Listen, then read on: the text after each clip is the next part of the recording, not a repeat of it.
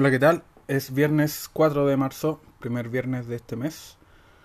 El mes que todo el mundo vuelve a la realidad, al parecer. eh, a trabajar o estudiar o lo que sea. Eh, espero que este año sea mejor que el anterior, aunque cada año parece ser peor. Eh, bueno, cada día es igual que el anterior, pero peor. Una cosa así. Estaba leyendo igual que habían, por ejemplo, en Argentina, en, en esto, este es el diario América, América Retail. En Argentina está resurgiendo el sector de la eh, de la de la cervecera. No estoy seguro, pero no sé si había algún tipo de ley seca ya o lo que sí sé es que habían unas restricciones horribles durante la pandemia y los bares y cervecerías fueron uno de los más, bueno, todos los comercios son eh, fueron afectados y es la típica cuando te dicen, ah, tu negocio no es esencial, cuando todos los negocios en, sí son sí son esenciales para cada familia, así que y claro, los políticos no bajan sus sueldos, se los suben de hecho, y esos esos sueldos sí que esos trabajos sí que son poco esenciales. Eh, entonces la Cámara Argentina de Productores de Cerveza Artesanal dice que está mejorando, que está ampliándose, abriendo, eh, ahora están combinando sus sucursales físicas con las sucursales eh, digitales que tuvieron que abrir durante la pandemia. Y también están apareciendo más en, los supermercados, lo que es una, una noticia importante porque en Argentina eh, estas pymes da sustento a 6.500 familias, que no es poco, y le da empleo a 50.000 trabajadores de forma directa, según los datos de, de, esta asociación. Eh, en Argentina, bueno, y en Chile y en varias partes de, de, del mundo ha habido un, una explosión de cervezas artesanales en los últimos años. Yo conocí las primeras eh, por ahí por el 2006 que eran pocas, eran dos o tres. Después fueron aumentando un poco más.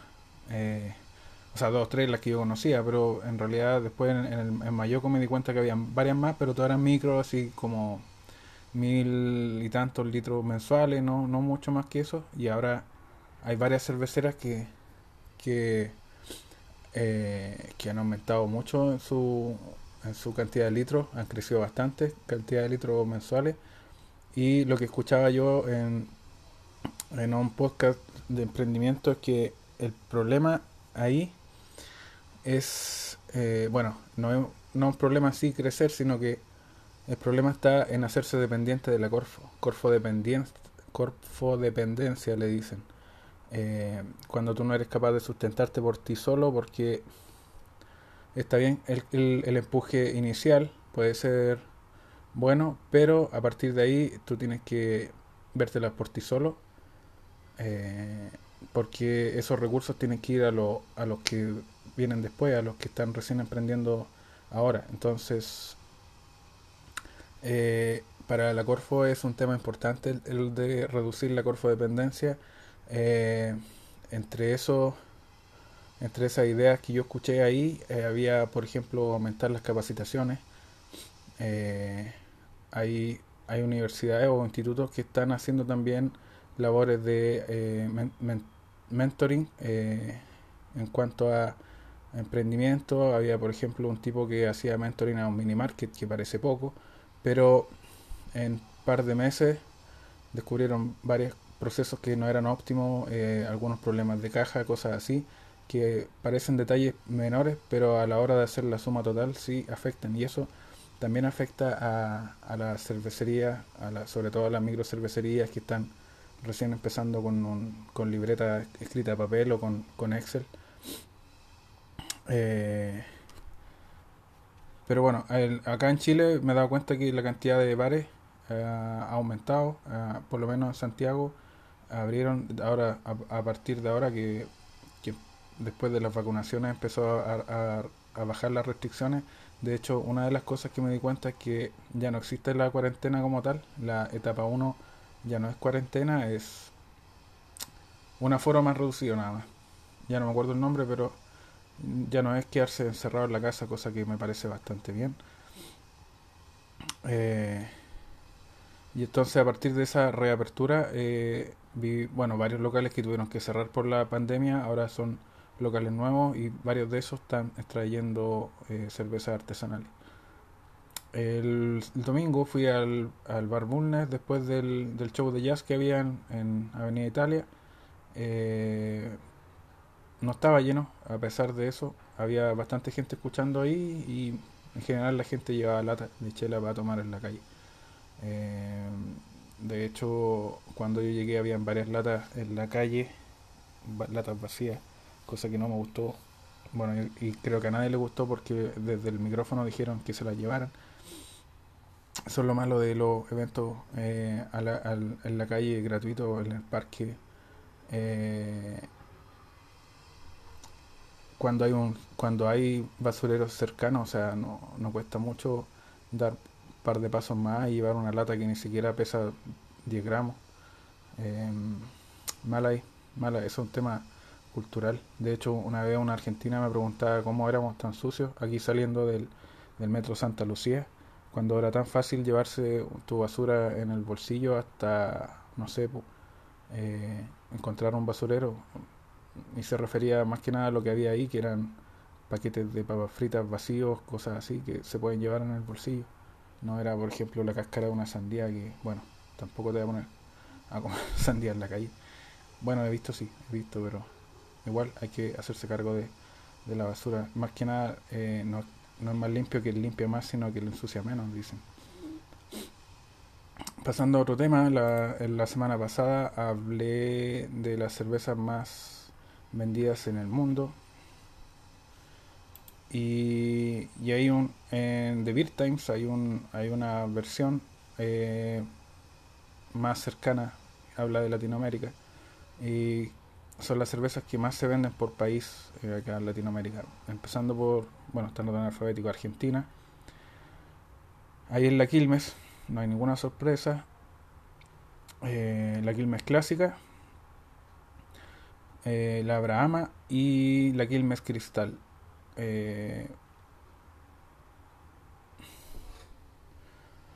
Bolivia tampoco es una es una novedad es la paseña. Eh, esa es de la cervecería boliviana nacional, eh, la más vendida. Eh, ahora sacaron una nueva, una nueva presentación que se llama La En Brasil, otra, otra vez, no hay, no hay sorpresas. Tenemos la Skol y la Brahma. Skol la conocía ya. Brahma llegó un tiempo acá a Chile, creo que ya no, ya no llega. Son cervezas industriales baratas eh, como agua. Yo tengo la, tuve la oportunidad de conocer cervecerías artesanales en Brasil, son bastante buenas, la verdad.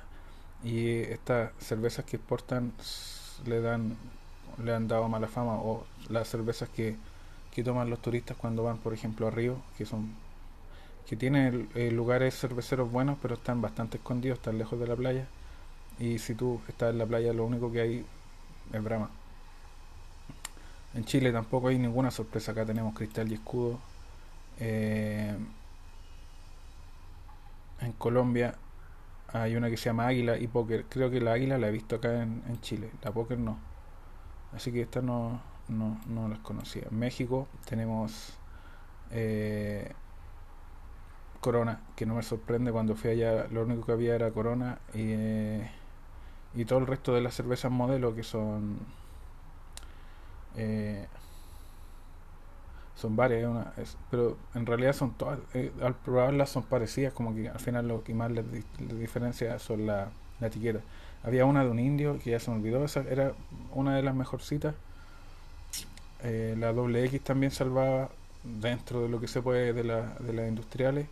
Y, y eso, el resto, las artesanales eran carísimas, eran y no estaban en todos los supermercados, en algunas partes nomás se podían encontrar, por lo menos en Cancún. En Perú, a ver si hay sorpresa acá, es la Pilsen Callao y Cristal. Acá sí, yo pensaba que, que no sé, aquí es la que más veo es la Cusqueña, pero no, no aparece acá. en Uruguay, eh, hay una cerveza que se llama Pilsen, así, así tal cual, Pilsen, genérico. Y Venezuela, tenemos por último la cervecería Polar, creo que me han hablado de ella, no la he probado nunca. Y había otra, que la que he visto más acá, eh, que es una lata amarilla, esa eh, Zulia o algo así, esa, pero acá no aparece en el ranking.